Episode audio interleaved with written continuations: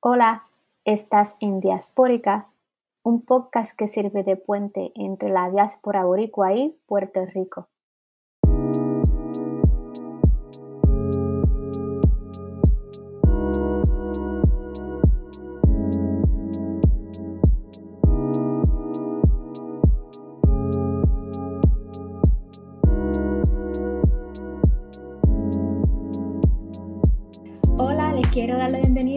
Bienvenida a Diaspórica, el podcast, un podcast que tiene el fin de darle una voz política a la diáspora puertorriqueña y establecer puentes entre la diáspora y Puerto Rico.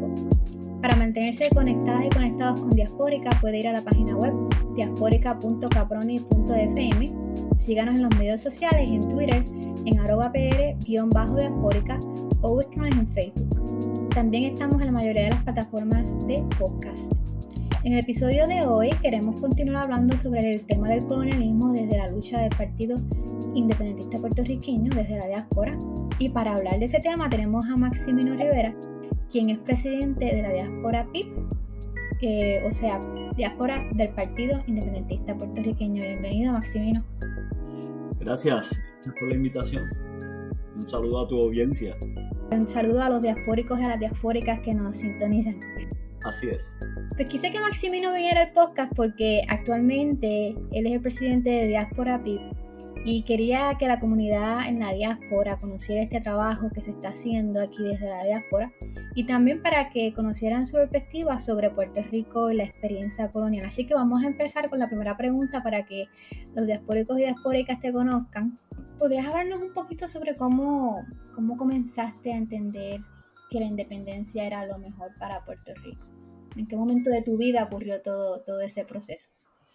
Válgame, en, eh, yo estudié eh, mi, mi, escuela intermedia y superior en la Academia Adventista en el, en el, en el barrio La Quinta de Mayagüez.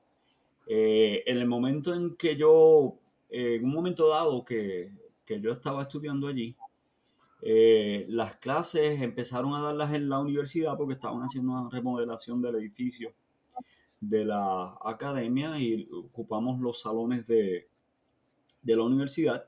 Incluso coincidimos con que algunos de los profesores de la universidad nos dieron clases y yo afortunadamente tuve acceso a, la, excelente biblioteca que ellos tenían, que tenían una biblioteca inmensa de tres pisos. Eh, y yo pues eh, hacía pifias y me iba, cortaba clase para irme a, a la biblioteca. Porque me encantaba, me encantaba leer. Eh, y en una de esas aventuras me, me, tropecé con un, un libro de, de, 150 páginas que era una combinación de texto y fotografías y se llamaba El nacionalismo puertorriqueño. Ahora mismo no me acuerdo quién era el autor, pero fue, era una obra, más bien un ensayo fotográfico. Y a mí me impactó enormemente porque yo creo que eso fue como en, como en, en noveno grado. Eh, y me impactó eso enormemente porque a pesar de que ya yo había tomado eh, clases de historia de Puerto Rico, a mí siempre me ha encantado la historia. La, las clases de historia en Puerto Rico llegan solamente hasta, la, hasta los taínos. De los taínos en adelante es muy poco lo que se habla y se discute en detalle. Eh, así que me fascinó esa historia de ver cómo un grupo de boricuas tuvo el arrojo de declararle eh, la guerra al imperio estadounidense. Y decía, caramba, ¿cómo? Y de ese momento en adelante empecé a leer todo lo que cayera en mis manos relativo a la lucha por la independencia. Eh, y de allá a esta parte, eh, pues he dedicado el, resto de mi vida, lo dedicado a, a, educarme, a, aprender y, a luchar por, por, la independencia de Puerto Rico. Eh, y, no he dejado de no he dejado de leer, no he dejado de estudiar, no he dejado de, militar. Desde me gradué de escuela superior en el 1979. En el 80 di mi primer voto. Eh, fue, mi voto fue por el Partido Independentista. Mi primer voto fue por el Partido Independentista. Eh, todos mis votos han sido íntegros por el Partido Independentista desde mi primer voto en el 1980. Eh, y, poco después empecé a, militar eh, más activamente como funcionario del PIB. Comencé a mi militancia en el año 1992, que fue mi primera candidatura a alcalde por el pueblo de Maricao. Estaba revisando y, he estado en todas las, eh, excepto en las elecciones del 2000, he estado en todas las elecciones como candidato. Eh, en las elecciones del 2000 fui eh, candidato asambleísta, resulté electo en esa ocasión. Y en todas las elecciones he sido candidato a, a alcalde en Maricao, excepto las elecciones del 96 que fui, perdón, las elecciones del 2004, que fui candidato a legislador eh, por el distrito 21. Eh, eh, eso cubre Lajas, Maricao, Sabana Grande, Yauco y parte de Yauco. Y toda la vida, pues, excepto ahora que me trasladé acá a los Estados Unidos y en las elecciones del 2020 no, no fui candidato, en las elecciones ahora del 2024 tampoco eh, seré candidato y no soy candidato porque estoy viendo acá. yo estoy seguro que, si estuviera en Puerto Rico en alguna, en alguna gestión eh, política estaría envuelto. Eh, para aquellos que están escuchando, que están como que un poco tratando de entender qué es esto de la independencia de Puerto Rico o están en ese proceso de búsqueda, si podemos dar un poquito atrás a tu propio proceso de, entender lo que era la independencia cuando eras más joven, en tu adolescencia, y qué fueron aquellas cosas, aquellos, aquellas ideas o aquellos argumentos que, que tú dijiste, por esto es que yo entiendo que la independencia es lo mejor para Puerto Rico. Cuando yo era niño, yo llegué de los Estados Unidos como de 8 años de edad a Puerto Rico. Eh, y yo siempre he sido un, niño muy perspicaz, eh, eh, una persona muy perspicaz y desde niño me hacía muchas preguntas. Y, y, cuando yo llegué poco después, empezó la, la campaña de, de, Ferré, que fue en el momento cuando lo, el, Partido Nuevo Progresista comenzó ¿verdad? a ganar elecciones. Eh, y, le hice una pregunta a una persona mayor que yo. Y la pregunta que le hice fue, oye, ¿qué es eso de la estadidad?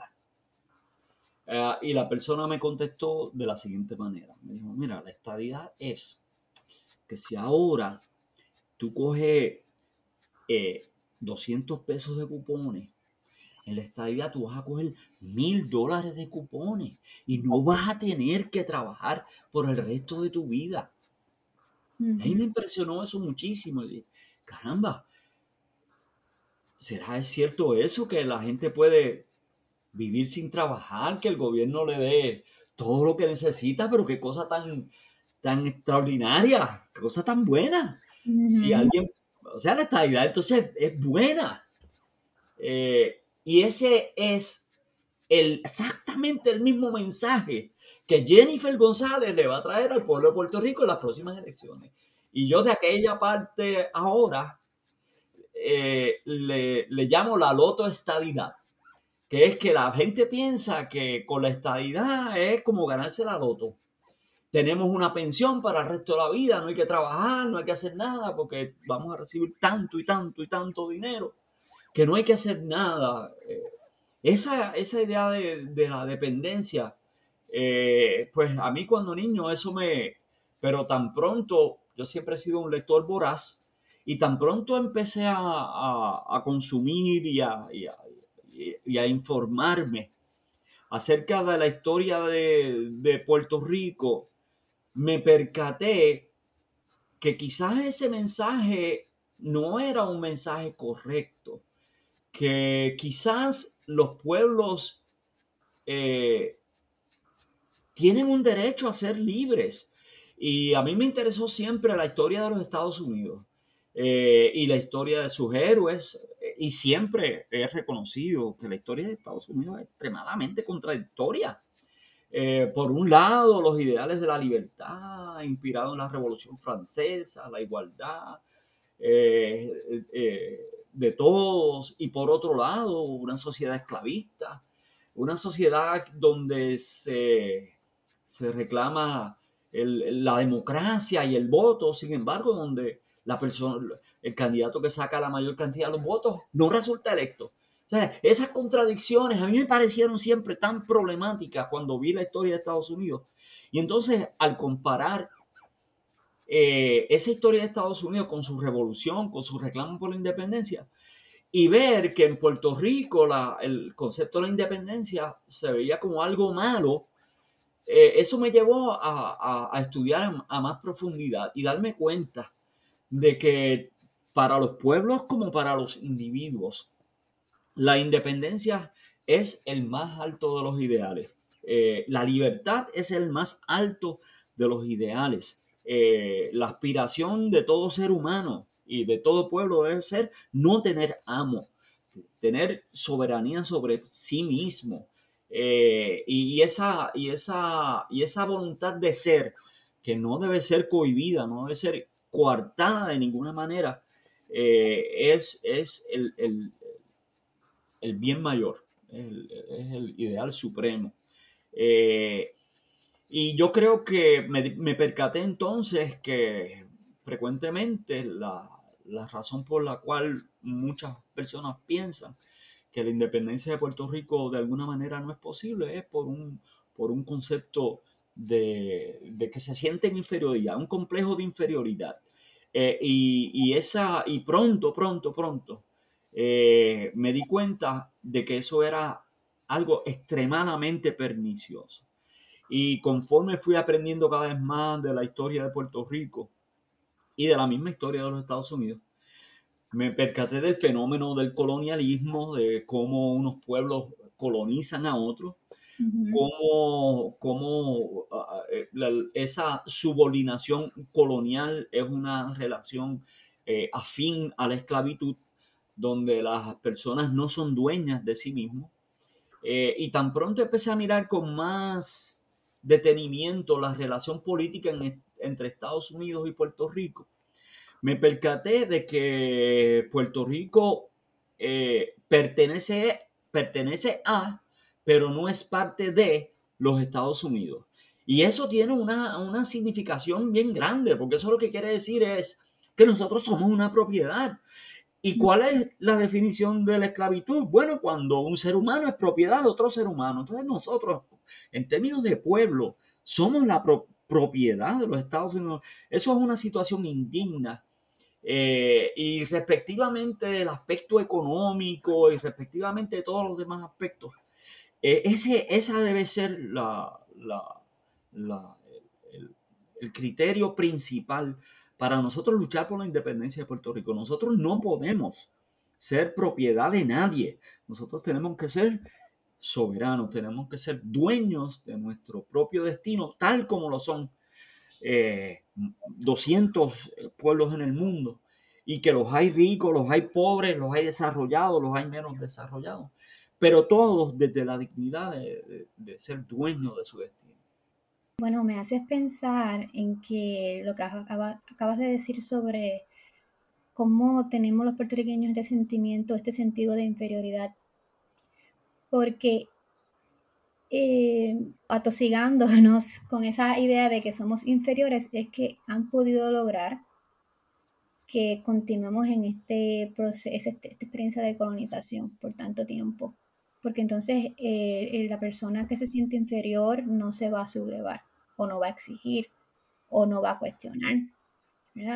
Entonces, yo pienso que poco a poco, en la medida que el pueblo puertorriqueño se vaya dando cuenta de quién es y se reconozca a sí mismo y se autovalore y rompa un poco con todos estos mitos que fueron los mitos que, por ejemplo, tú escuchaste de esa persona que te contó la pregunta cuando eras niño.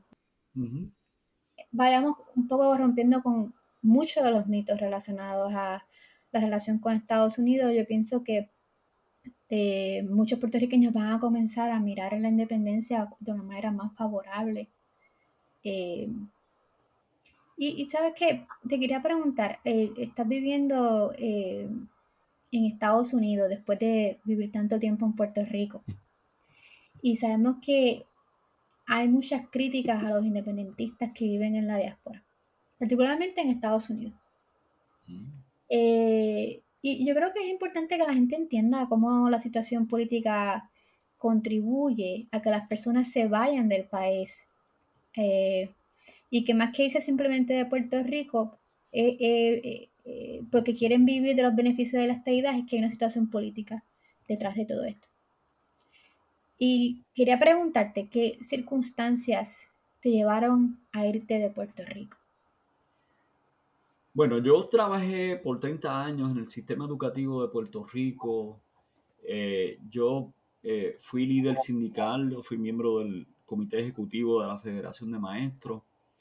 Eh, desde, el, desde, 92 fui miembro de la, de la Federación de Maestros y, di siempre la lucha desde el ámbito sindical fui cooperativista, también eh, fui vicepresidente de la Junta de, eh, de, Directores de la Cooperativa de Ahorro y Crédito de la Federación de Maestros. Eh, fui presidente del Comité de Maricao por mucho tiempo. Y siempre di la lucha porque las circunstancias de Puerto Rico fueran las mejores. sin embargo, cuando me terminé mi, carrera, eh, me di cuenta de que, y eso que tuve la fortuna de que pude retirarme eh, antes de que el cambio nefasto que, se hizo al sistema De, pensiones de los maestros eh, tomara vigencia y yo pude, pude obtener el 75% de mi, de mi pensión, eh, de mi salario en mi pensión, un beneficio que ya ese beneficio desapareció para, para los maestros. Aún así, eh, la pensión realmente no era suficiente, yo tenía que seguir trabajando. Eh, en los Estados Unidos me hicieron una oferta atractiva y reconocieron que es interesante porque cuando yo vine a los Estados Unidos, eh, vine con un reconocimiento de 25 años de experiencia, me convalidaron mi, grado universitario, eh, tomé unos exámenes y me dieron las licencias profesionales más altas. Eh, y yo acepté la oferta con un dolor increíble en el alma, porque yo soy hijo de mi pueblo. Vivir en Maricao es vivir en un paraíso tropical, lleno de paz. Eh, nunca me transportaba de mi trabajo a mi casa en minutos, cuatro, cinco, minutos lo más. Nunca me detuvo un semáforo. Eh, viví, un, tuve el privilegio de, trabajar y de, por tanto tiempo en un ambiente eh, excelente. Aún así, la crisis económica en Puerto Rico, una crisis que nosotros advertimos que iba a venir, una crisis que nosotros luchamos a, todo lo más que pudimos por evitar, eh, vino esa crisis. Eh, y, yo sabía que iba a parar en los Estados Unidos porque yo veía la crisis venir. Yo sabía que las pensiones de los maestros se iban a, el sistema de pensión de los maestros iba a caer en quiebra. Yo sabía, porque lo sabíamos, que el, gobierno de Puerto Rico iba a caer en la quiebra. Sabíamos que el colapso del sistema colonial, el colapso económico iba, era inminente. Desde el año 73 lo había predicho eh, Rubén. Eh, y así fue. Eh, por lo tanto, como tantos otros puertorriqueños que se ven obligados a abandonar la isla para poder eh, seguir eh, procurando el alimento para sus hijos, yo tuve que irme. Eh, no fue una decisión fácil. no fue una decisión agradable para nada, pero me, vi obligado ¿verdad? A, hacer eso, a tener que, trasladarme a los Estados Unidos para, para poder mantener eh, a, la familia y seguir ayudando a mi gente en Puerto Rico. y, entiendo y, tengo gran empatía por aquellos boricuas que se tienen que trasladar a los Estados Unidos o incluso a otros países eh, para, para tener las oportunidades que en Puerto Rico el sistema colonial eh, les impide tener. Siempre lucharemos porque eso cambie donde quiera que estemos. Eh, y, y, es una circunstancia que, que sufrimos mucho. y si bien no puedo decir que estoy exiliado, porque la realidad es que mi traslado fue voluntario, la realidad es que las circunstancias me obligaron. A mí me encantaría regresar a Puerto Rico, pero el ambiente no, no está propicio para que, para que yo tenga eh, ¿verdad? El, el, el, reconocimiento salarial que tengo acá. Nunca lo tendría en Puerto Rico y estaría en una situación extremadamente precaria. Eh, y, y, y, eso me anima a luchar porque esas condiciones cambien desde donde quiera que esté. Bueno, eh, los estadistas dirían que entonces eres independentista disfrutando de los beneficios de la estadidad. ¿Qué, qué tú le tendrías que decir o contestar a ellos o a ellas? Yo, yo, yo, yo realmente eh, tengo gran afinidad por el pueblo trabajador estadounidense. Eh, yo, creo, yo creo que los trabajadores en todo el mundo compartimos circunstancias similares. Cuando un estadista dice que uno eh, eh, va a recibir los beneficios de la estadía, realmente hablan desde la ignorancia. Porque acá en los Estados Unidos yo soy maestro eh, y yo veo las circunstancias difíciles que los compañeros maestros enfrentan con unas escalas salariales retrógradas, ganándose una, un, salario en, en, el más, en la más difícil, es una de las más difíciles profesiones, que requieren un nivel técnico extremadamente alto, que requieren hacer operaciones simultáneas, eh, miles de operaciones simultáneas en un momento dado, eh, un trabajo tan delicado, un trabajo de un valor tan grande, que se les reconozca tan poco.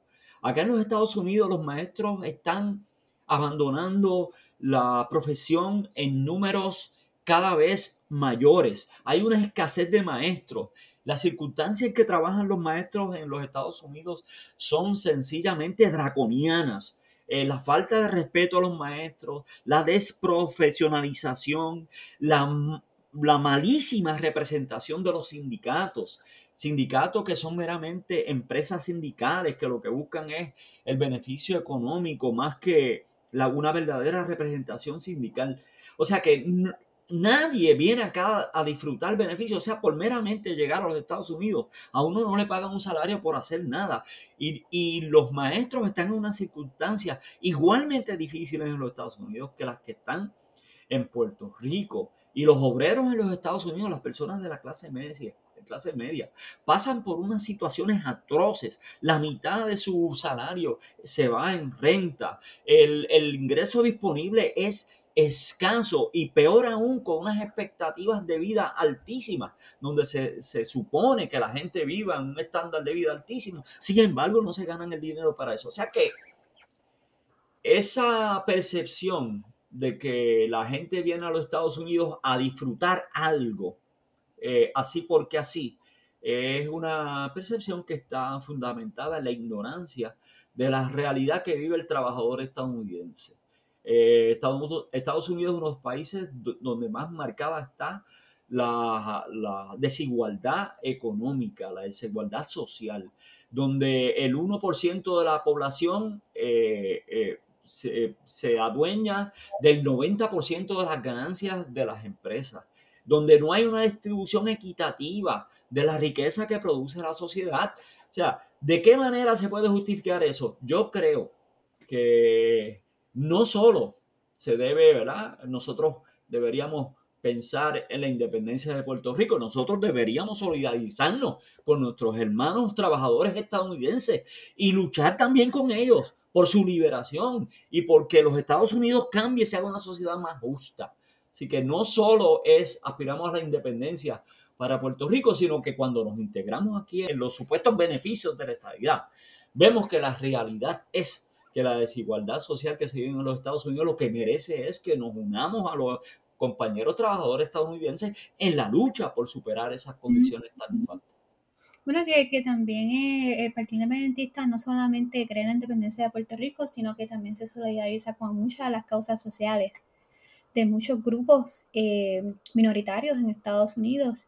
Y, eso yo pienso que es como una contradicción, porque cuando te escuchas a las personas de eh, los miembros del Partido Nuevo Progresista, sus valores en muchas ocasiones van en contra de los trabajadores y las causas de, justicia social que muchos grupos en Estados Unidos luchan por ellas. Sí es. Como una contradicción. Entonces, ¿sabes qué? A veces a mí también me han venido con ese cuento de que fuiste a disfrutar de la estadidad.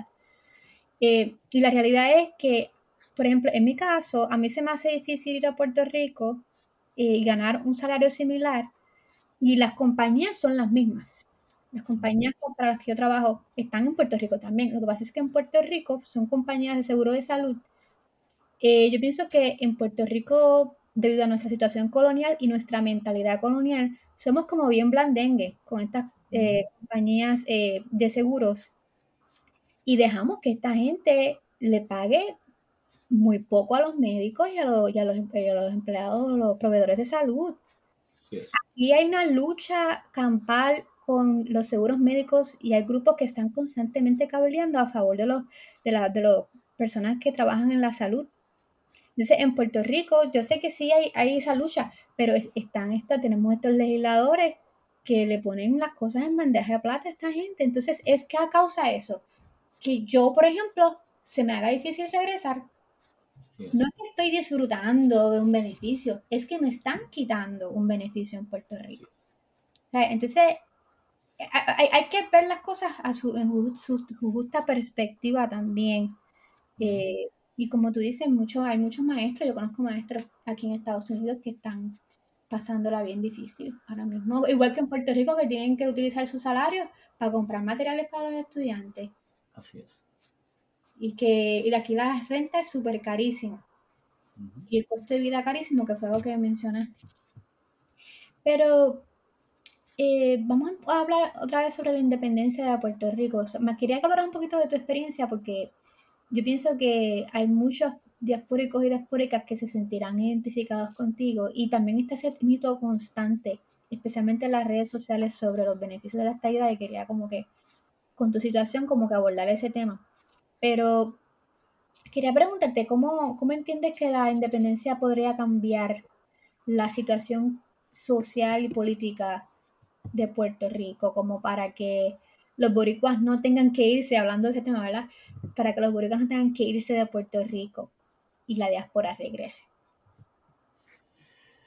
La independencia de Puerto Rico es la capacidad de Puerto Rico de mandar en su casa.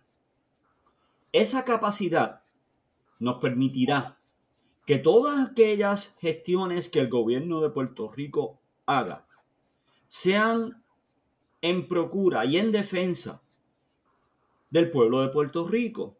Y eso parece algo sencillo, pero el problema es que la colonia no lo permite. Primer ejemplo, Puerto Rico se ve obligado a importar los bienes que consume mediante la Marina Mercante de los Estados Unidos, que es la Marina Mercante más cara del planeta.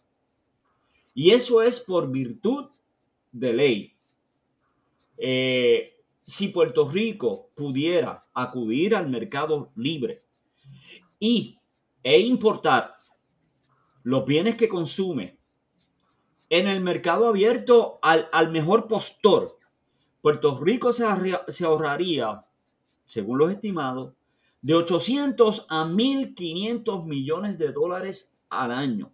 En otras palabras, eso es un impuesto que nosotros le estamos pagando a las empresas estadounidenses. Y ese es un impuesto colonial, porque ese impuesto lo permite la estructura colonial. Y no solo eso, no solo la estructura legal, la estructura política. Nosotros tenemos a la comisionada residente, Jennifer González, que se ha opuesto tenazmente a cualquier intento que se ha hecho por enmendar esa nefasta ley de cabotaje. Eh, ¿Y por qué? Pues porque ella, ella el, el, grueso de las contribuciones políticas que le permiten su supervivencia como candidata y resultar electa a lo que se postule, viene de las empresas navieras. Así que ese contubernio entre los políticos locales y la estructura colonial de los Estados Unidos nos obliga a pagar algo que nosotros no deberíamos estar pagando. Ese mismo esquema se reproduce a través de todos los renglones de la economía.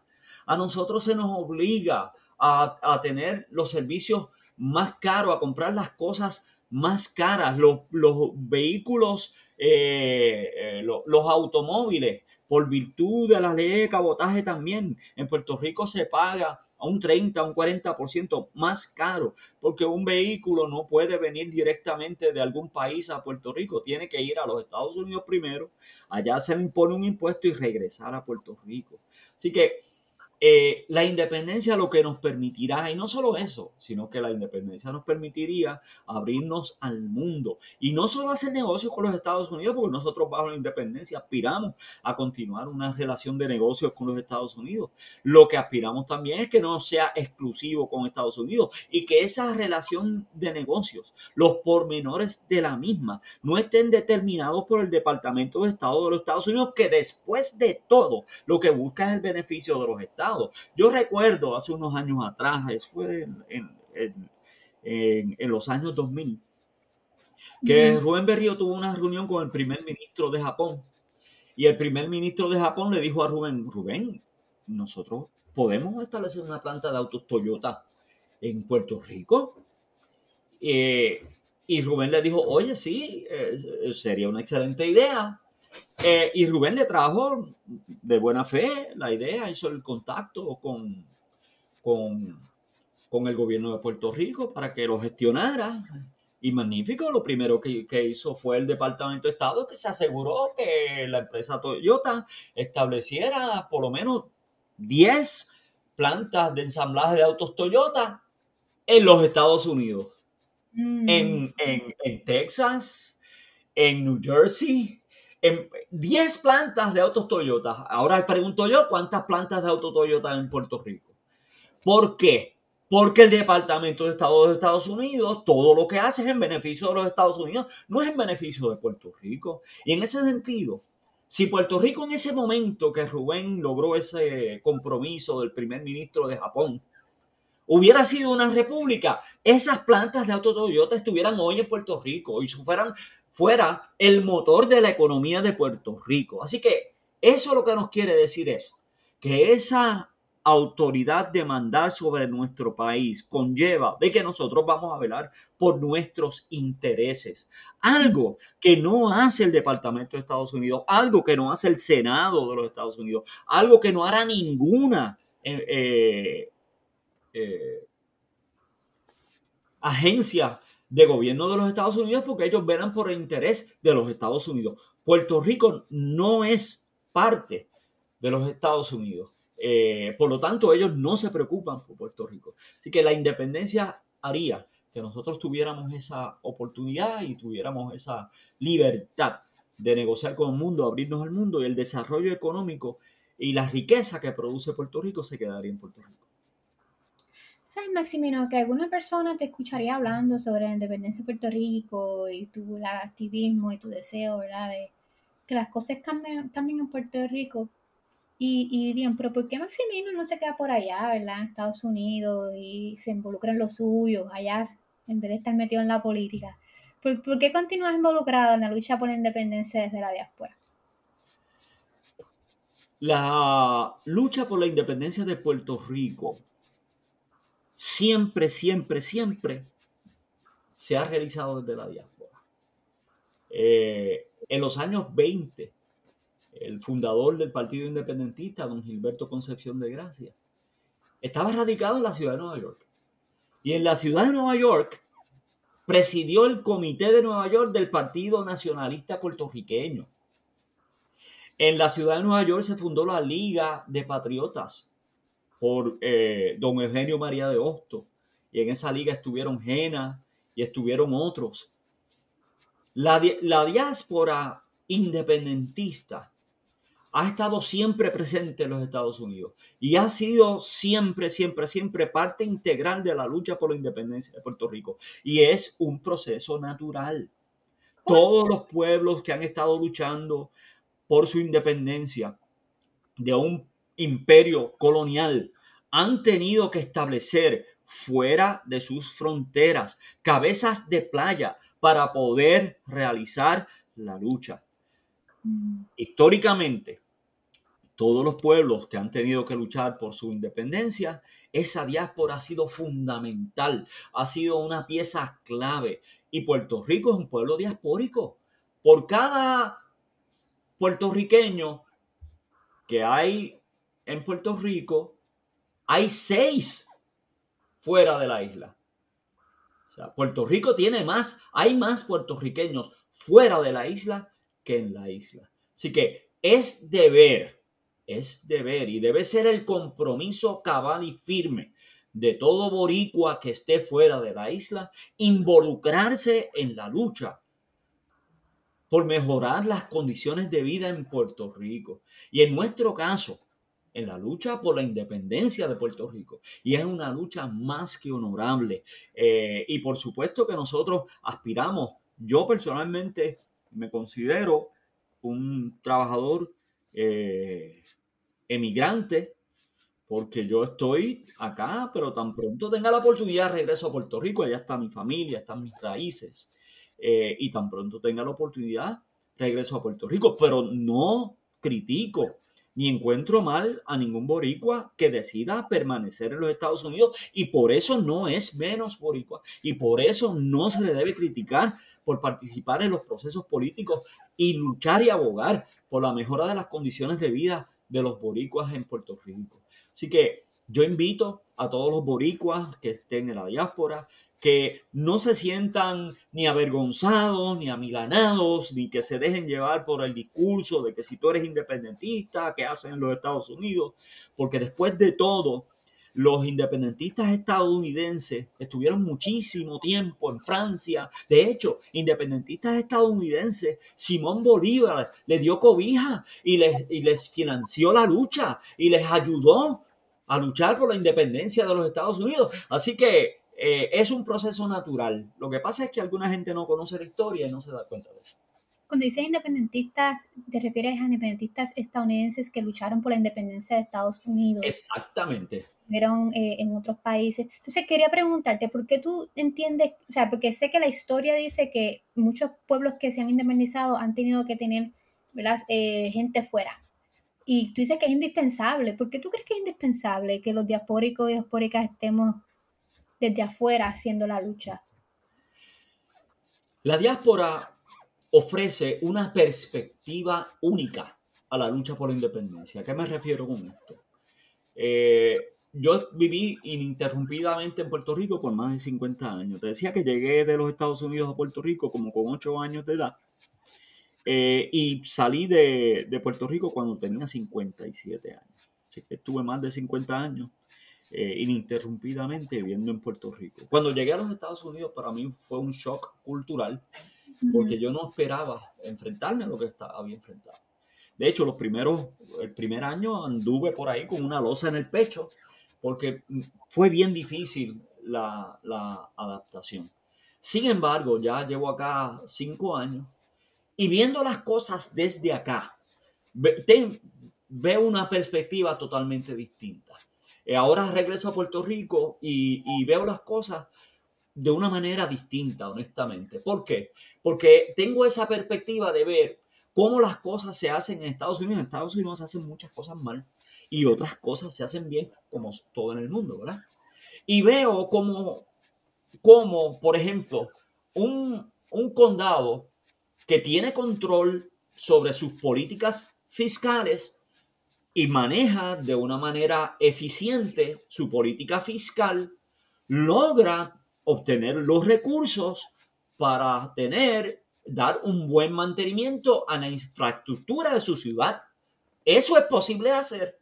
O sea que en Puerto Rico la razón por la cual nosotros no tenemos esa, ese desarrollo en términos de infraestructura es porque no tenemos control sobre nuestras estructuras fiscales en Puerto Rico. Tenemos un régimen de exenciones contributivas totalmente subjetivo, muchas veces secreto, donde prácticamente ninguna empresa extranjera paga contribuciones. Entonces, ¿de qué manera nosotros vamos a tener una infraestructura? Y lo, y lo triste de esto es que muchas de esas contribuciones no las controlamos nosotros porque las impone el erario federal, otras contribuciones las otorga el gobierno colonial que lo que le interesa es obtener beneficios para sí y que no le importa que el pueblo de Puerto Rico sufra un deterioro social por esa infraestructura que no funciona porque no existe esa estructura fiscal sólida donde la gente que, que recibe beneficios del pueblo pague unas contribuciones justas. Así que esa perspectiva, ver cómo, cómo eso funciona bien, vis a vis cómo funciona mal en el Puerto Rico colonial, pues entonces eso nos da una perspectiva a nosotros, que nosotros podemos ver, mira, las cosas se pueden hacer de otra manera. Nosotros tenemos la posibilidad de hacerlo. Eh, y, en la diáspora eh, hay una cantera de recursos eh, extraordinaria en todos los órdenes. Eh, que pueden, pueden aportar desde la diáspora y pudieran aportar si se reintegran a la sociedad en Puerto Rico. Y nosotros aspiramos que al igual que lo hacen otros países del mundo, la diáspora, eh, eh, la diáspora israelí, la diáspora argentina, la diáspora francesa, todas esas diásporas tienen presencias grandes en otros países, incluyendo Estados Unidos, la, diáspora eh, irlandesa, todas las diásporas tienen presencia y enriquecen a sus países. Y ahora mismo eres presidente de Diáspora PIB. ¿Nos puedes contar un poco cómo surge Diáspora PIB?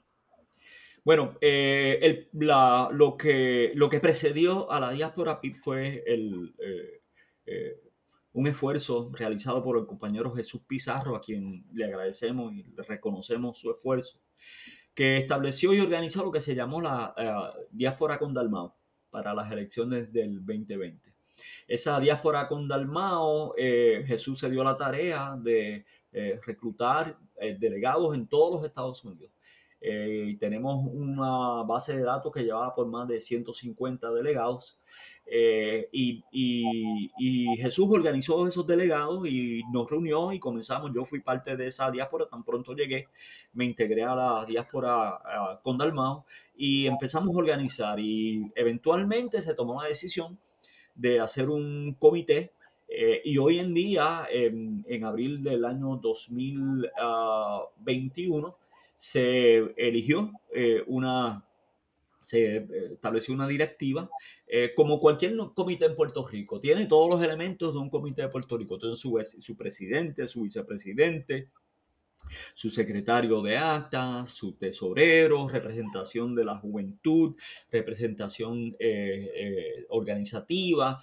tenemos una directiva bien establecida. Somos un comité del PIB más reconocidos en la Comisión Estatal de Elecciones. rendimos informes financieros, tenemos presencia en la Junta, eh, en el Comité Central del partido, participamos del proceso de toma de decisiones. Eh, ahora en agosto, cuando estuve en Puerto Rico, eh, participé de la reunión del Comité Central donde se tomaron decisiones. y somos un comité más del PIB, excepto que somos, quizás, yo digo medio en broma, al Comité 79. Eh, y, estamos haciendo un esfuerzo organizativo. Eh, nuestro ámbito de jurisdicción son, nosotros lo que aspiramos es a organizar ah, la diáspora PIB para aportar financieramente, para aportar electoralmente, eh, para hacer cabildeo y para educar a la opinión pública estadounidense por, mediante campañas de cabildeo acerca de la necesidad de que a Puerto Rico se les reconozca su derecho inalienable a la autodeterminación e independencia. Y eso lo hacemos acá, desde los Estados Unidos. Estamos. Y sé que hay varias organizaciones en la diáspora que abogan por la autodeterminación de Puerto Rico o favorecen la independencia. ¿Qué crees que caracteriza a Diáspora PIB? ¿Qué les hace a ustedes diferentes? Nosotros somos el PIB en los Estados Unidos. Somos, somos, eh, somos eh, un comité reconocido del Partido Independentista Puertorriqueño.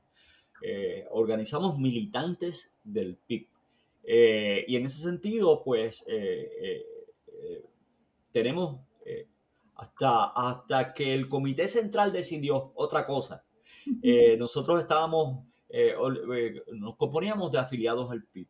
Eh, en este momento, debido a que nos ha autorizado el Comité Central del Partido, nosotros estamos dispuestos a trabajar y a, integrar a nuestro comité a, aquellos compañeros que se quieran integrar como parte de la alianza.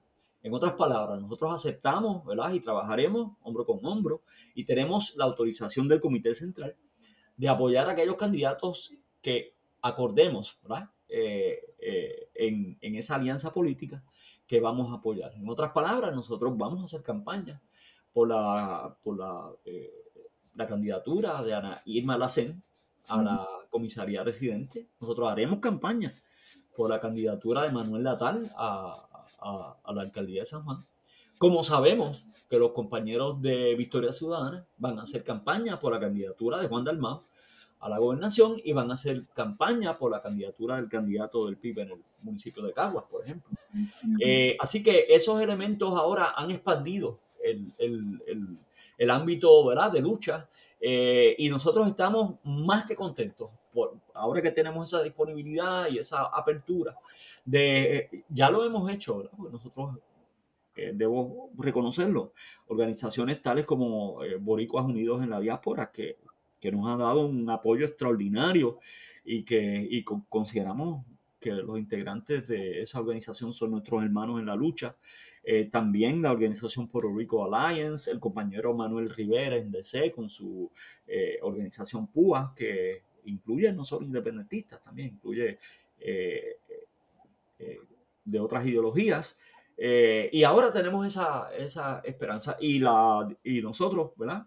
Como apoyamos esa alianza y esperamos que, esta apertura eh, de, aceptar que hay cosas en las que tenemos diferencias, hay cosas en las que tenemos concordancias, vamos a enfatizar las concordancias y vamos a trabajar en unos consensos para superar la penosa situación colonial que vive Puerto Rico.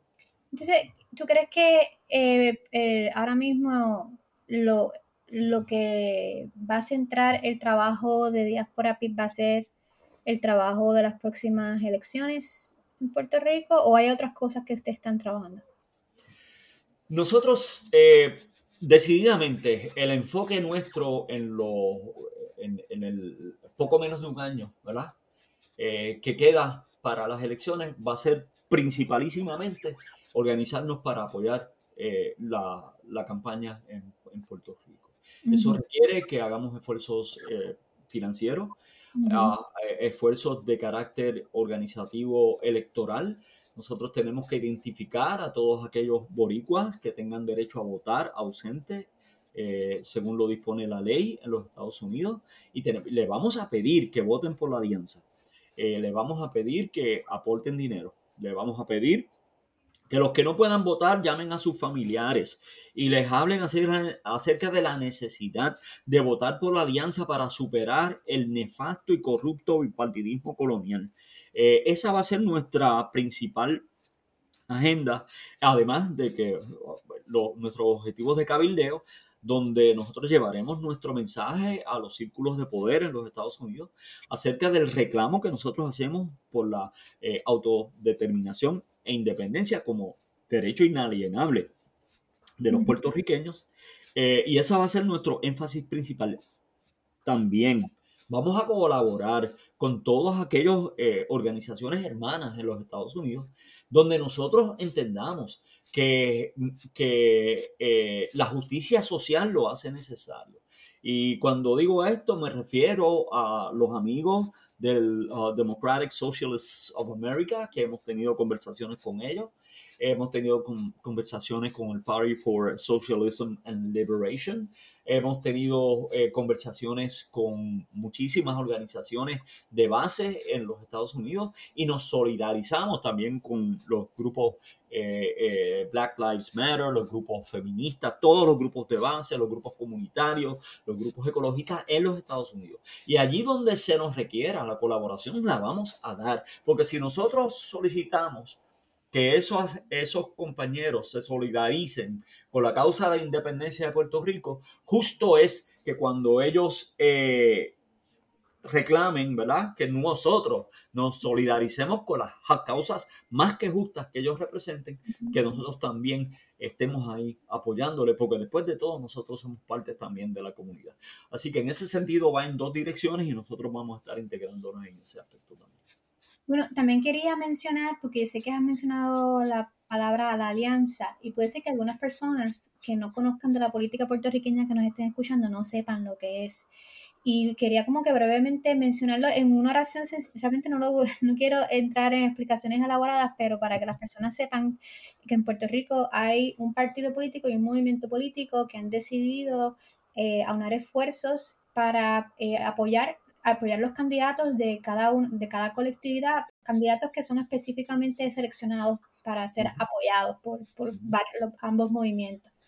Entonces, como tú decías, el Partido Independentista va a hacer campaña por alguno de los candidatos del movimiento de Victoria Ciudadana y el movimiento de Victoria Ciudadana va a hacer campaña por eh, eh, algunos candidatos del Partido Independentista. Hay otras colaboraciones que se están haciendo, ¿verdad? Que si usted quiere saberlo más, pues usted puede hacer su propia búsqueda, pero quería que eso quedara claro para los que nos están escuchando y no conocen lo que es la alianza y que es algo histórico porque eso es algo que no se había hecho en Puerto Rico. Y sé que estamos hablando mucho de la alianza porque fue esta semana que se anunció formalmente la alianza que se va a estar realizando de cara a las elecciones. Y lo positivo de esto es que ambas colectividades son colectividades que creen en la decolonización de Puerto Rico y quieren de alguna manera ser una alternativa para los partidos políticos que se han turneado en el poder. Eh, y que así han sido, han sido nefastos para la política puertorriqueña. Hay muchas personas que se sienten aliviados, aliviadas con, con tener esta opción para, para Puerto Rico. Así que eh, eh, estamos mirando muy de cerca ese proceso que se está dando. pero, ¿sabes qué? Te quería preguntar, yo sé que están trabajando un poco hacia la cuestión electoral, de que sacan estos candidatos electos. ¿Cómo está, cómo está diáspora trabajando para a, favor de la independencia. Vamos a ponerlo así, en, esa búsqueda hacia la independencia de Puerto Rico. Diáspora PIB eh, tiene el objetivo de organizar a los independentistas, pero no es el único objetivo. Diáspora PIB, nosotros estar radicados en los Estados Unidos, tenemos el expreso propósito de educar a la opinión pública estadounidense acerca de la realidad colonial de Puerto Rico. Acá en los Estados Unidos, una de las cosas que más me sorprendió o, más me impresionó, quizás no me sorprendió, sino que me impresionó, fue hasta el punto en que eh, los estadounidenses educados, que son muchos de los que yo tengo contacto, son personas relativamente educadas, los estadounidenses educados entienden muy bien lo que es el fenómeno del colonialismo. Y entienden muy bien que es eh, que el colonialismo es una es un crimen en contra de la humanidad. Eh, y ellos eso lo entienden y lo tienen bastante claro. Sin embargo eh, he notado que ellos no entienden o no tienen muy claro que Puerto Rico vive una realidad colonial que los puertorriqueños somos sujetos coloniales y tienen muchísimas confusiones con respecto a lo que a la situación que vive Puerto Rico. Ah, y para darte un ejemplo, una persona que yo aprecio muchísimo, eh, eh, que yo llegué a, mi lugar de trabajo, hicimos, hicimos una gran amistad y que tiene unas visiones liberales e incluso se declara que es socialista en una conversación em, eh, me sorprendió porque dijo que ella entendía que Puerto Rico lamentablemente era una situación en donde Puerto Rico tenía, se veía forzado a que los Estados Unidos tenían que ejercer el, el, control de Puerto Rico, porque Puerto Rico no podía hacerlo por sí mismo en su momento. Eh, y eso a mí me, me, impresionó muchísimo, porque hasta ese momento yo entendía que era una persona que, que, que, que estaba educada. Y eso me hizo reflexionar acerca de que una cosa es que la gente entienda, ¿verdad? Que el, que el, colonialismo es un crimen en contra la humanidad, que es algo que no debe ocurrir, que es algo que se debe superar, que es algo injusto e inhumano.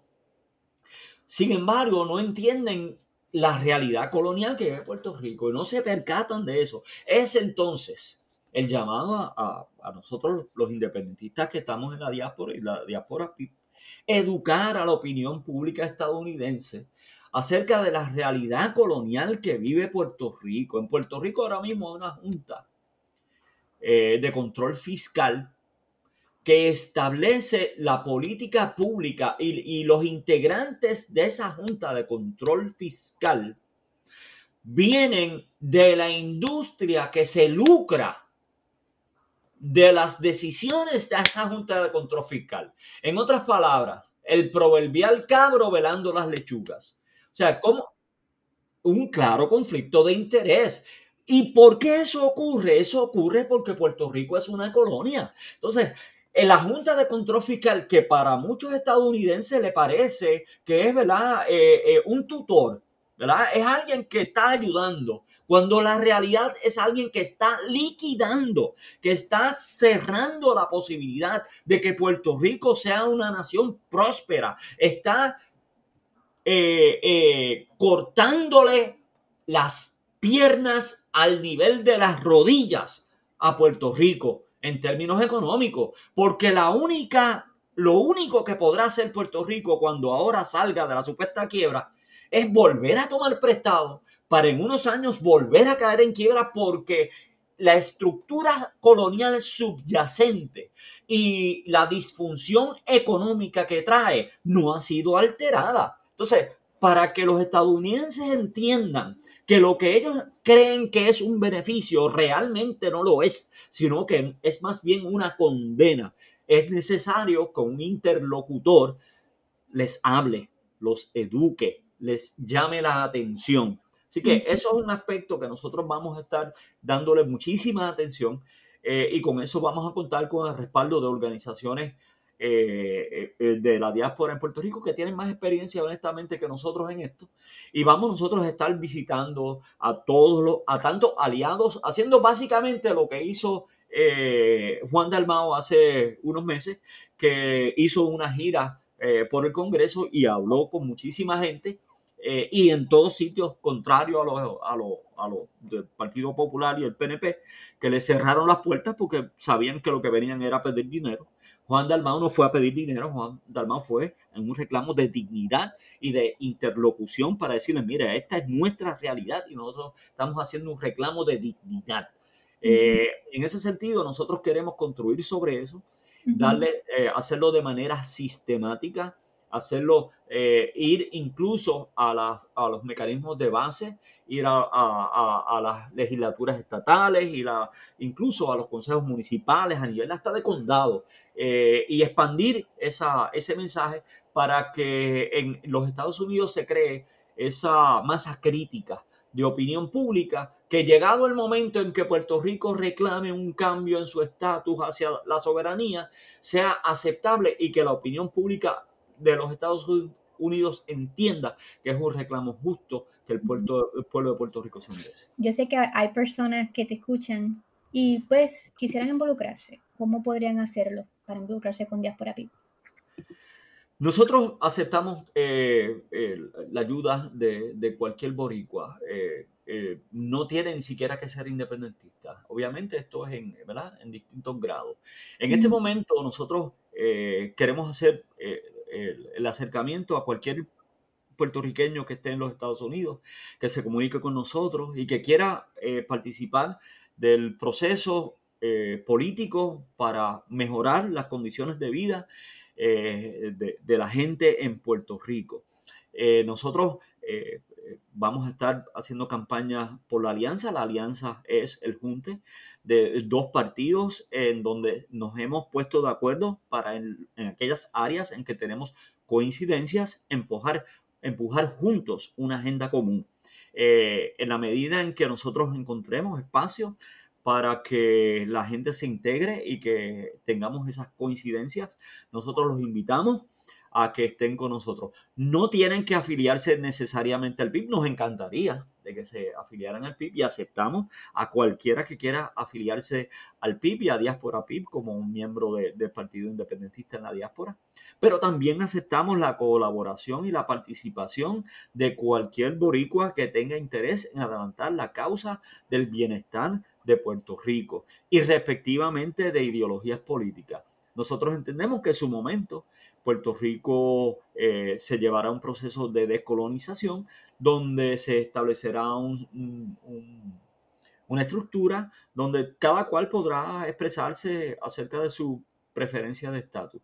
Eso no quiere decir que no podamos todos, y respectivamente de la preferencia de estatus que tengamos, empujar en la misma dirección de que se establezca un gobierno sano, honesto, eh, en Puerto Rico y que se establezca un procedimiento real, auténtico, de descolonización que incluya todas las vertientes y que todos se puedan expresar de manera democrática acerca de su preferencia en condiciones que sean eh, aceptadas y reconocidas por el, imperio, por los Estados Unidos, porque de qué nos vale, ¿verdad? Si el mudo no habla, eh, de que nosotros ah, hagamos gestiones sin que los Estados Unidos diga con precisión qué está dispuesto a hacer.